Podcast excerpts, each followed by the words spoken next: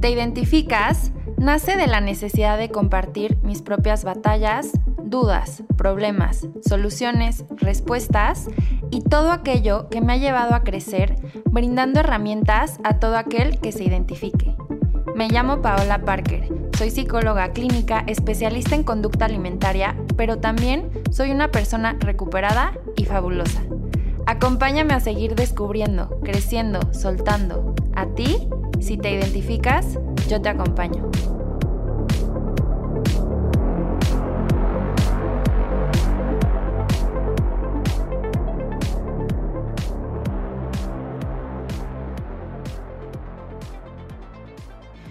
Bienvenidas y bienvenidos a este espacio que es para ti.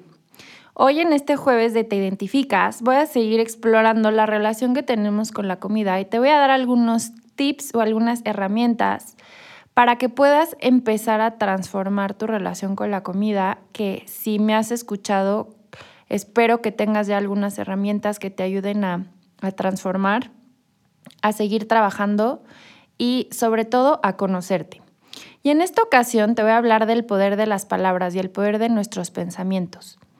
Y es que muchas veces empezamos una dieta pensando que tenemos que cumplir y el simple hecho, a ver, dentro del simple hecho de hacer una dieta ya nos pone en un estado de estrés y de ansiedad.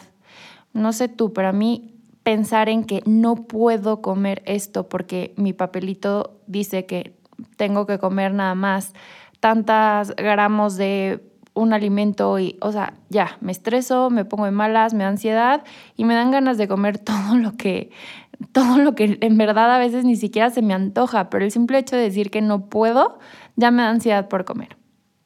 Vamos a jugar un poquito con nuestros pensamientos y con nuestras palabras, porque probablemente eh, muchos de los alimentos que te recomienda comer tu nutriólogo, tu nutricionista, eh, son alimentos que te gustan comer, o sea, realmente ponte a pensar si disfrutas comer frutas, verduras, pollito, pescadito, no sé, este, bueno, yo no como eso, pero pues como eh, legumbres, ¿no? Porque soy vegetariana, pero tal vez tú sí. Y son alimentos que probablemente disfrutes comer.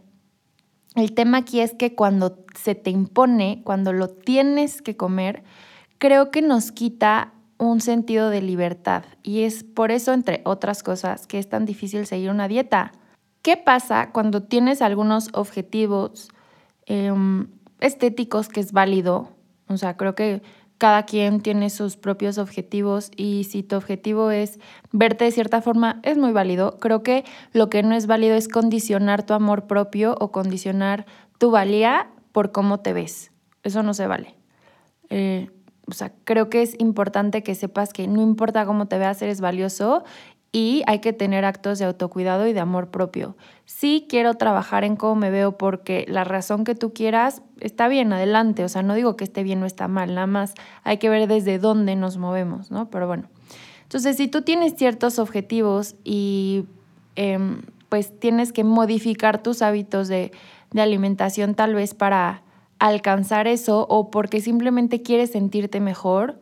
O sea, yo me he dado cuenta que cuando como más alimentos procesados o como cosas con mucha azúcar, y las disfruto muchísimo y me encanta comerlas, ¿eh? Pero igual y si al día siguiente me siento más cansada o me siento más hinchada, o sea, como que no es que esté bien o esté mal comerlos, no pasa nada si los comes, pero creo que tú vas a ir sabiendo cómo le cómo reacciona tu cuerpo, cómo le cae a tu cuerpo esos alimentos, ¿no? ¿Qué alimentos vas a ir prefiriendo comer? Entonces, bueno, regresando a este tema de cuando nos imponen comer ciertas cosas o cuando creemos que debemos, entre comillas, y que ya te he hablado del debería ser en otros episodios y todo lo que genera en nosotros, creo que eh, pues uno nos quita el sentido de libertad, nos genera mucho más ansiedad y nos, nos nos aleja de hacernos responsables, que eso es algo de lo que te hablo mucho, de hacernos responsables, de elegir nosotros. Entonces te voy a dar algunos tips súper básicos, pero que te pueden ayudar y que simplemente son con cambiar cómo te estás hablando, o sea, cómo los pensamientos que estás teniendo. Es muy diferente si tú piensas, me tengo que comer este pollo hoy, porque es lo que me toca comer, a que tú pienses, bueno, yo elijo comerme ese pollo porque quiero nutrir a mi cuerpo, porque quiero sentirme bien con, con pues, cómo se siente mi cuerpo con más energía, me siento más descansado, me siento menos hinchado, no sé. Y estas, este simple, pues voy a decirle truco, entre comillas, de cambiar cómo te estás acercando, o sea, los pensamientos que estás teniendo acerca de la comida, van a tener un, pues ahora sí que un gran peso en cómo te estás relacionando em, con los alimentos y con tu cuerpo, porque aquí cuando yo elijo, yo me estoy haciendo responsable. Nadie me está obligando a hacerlo. No tengo que hacer absolutamente nada. Yo lo estoy eligiendo. Y también me estoy dando el permiso incondicional, que esto es importantísimo. Permiso incondicional de comer lo que yo quiera, porque yo elijo comerme el pollo, y estoy dando ejemplos, ¿eh? Em, pero también sé que si quiero me puedo comer XWYZ. O sea, si me explico, o sea, es como yo estoy teniendo el poder, la comida está dejando de tener el poder. Y esto es algo que hacemos muchísimo con la comida. ¿Por qué le damos tanto poder a la comida? Y le damos tanto poder que llega a inundar nuestros pensamientos gran parte del día de muchas personas. Y, y entonces estoy pensando en qué voy a comer, qué voy a desayunar, si ya comí esto, entonces ya no voy a comer esto, y entonces sí, y es súper desgastante.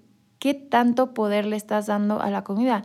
¿No te gustaría recuperar ese poder tú y vivir, acercarte a los alimentos con libertad?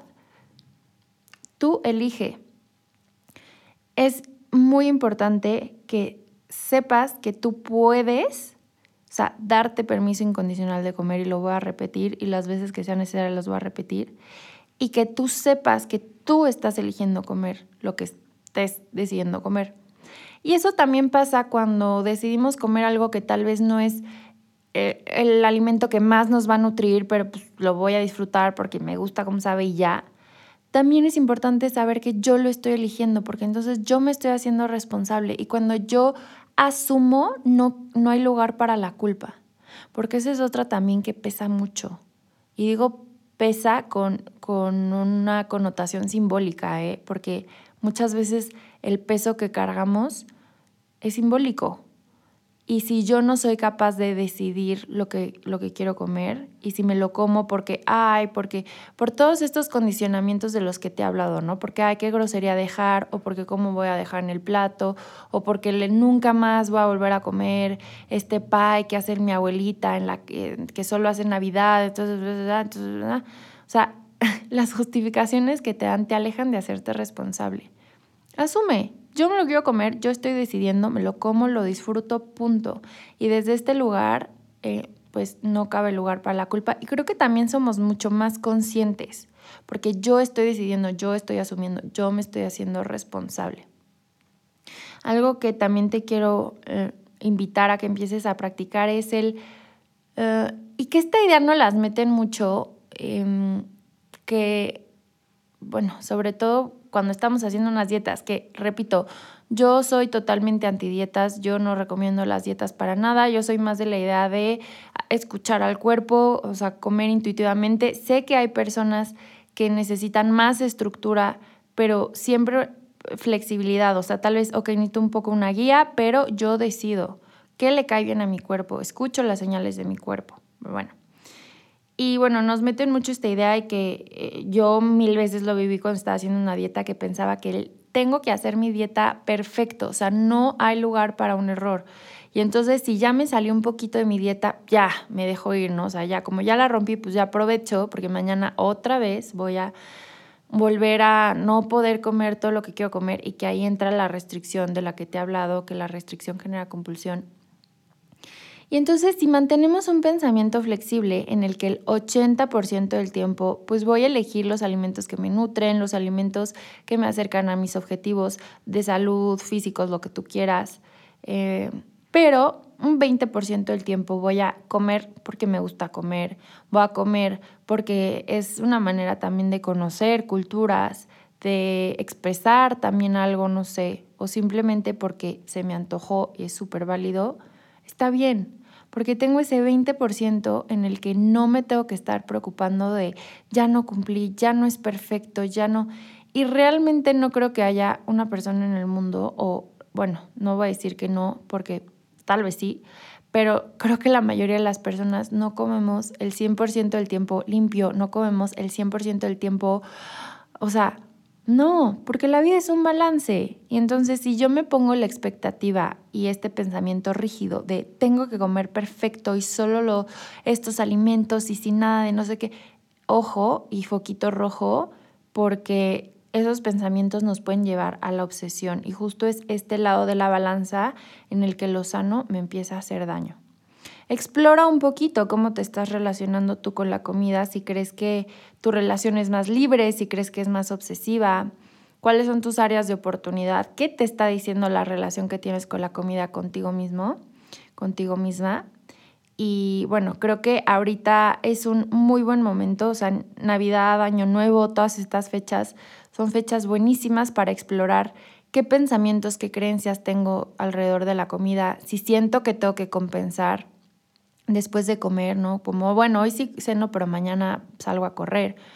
¿Qué me está diciendo estos pensamientos sobre mi relación con la comida y sobre todo sobre mi relación con mi cuerpo? Entonces te invito a que pongas muchísima atención. Te repito, eh, para tener una relación mucho más libre con la comida, uno, me doy permiso incondicional de comer lo que yo quiera. Sé que la comida siempre está ahí, que la puedo comer y que no pasa nada porque no hay alimentos buenos ni malos. No me exijo que el 100% del tiempo tengo que cumplir, entre comillas, con cierto régimen, porque eso es restringirme y como yo me doy permiso incondicional de comer lo que yo quiera, no me restrinjo, simplemente mm, eh, sé que la mayoría de las veces voy a elegir alimentos que nutren a mi cuerpo y algunas veces voy a elegir alimentos que nada más saben rico y ya y no pasa nada y está perfecto y así mantengo este balance y me hago responsable. Entonces yo cambio estos pensamientos como tengo que, no puedo, me toca, por yo elijo, tengo hambre, ya estoy satisfecho.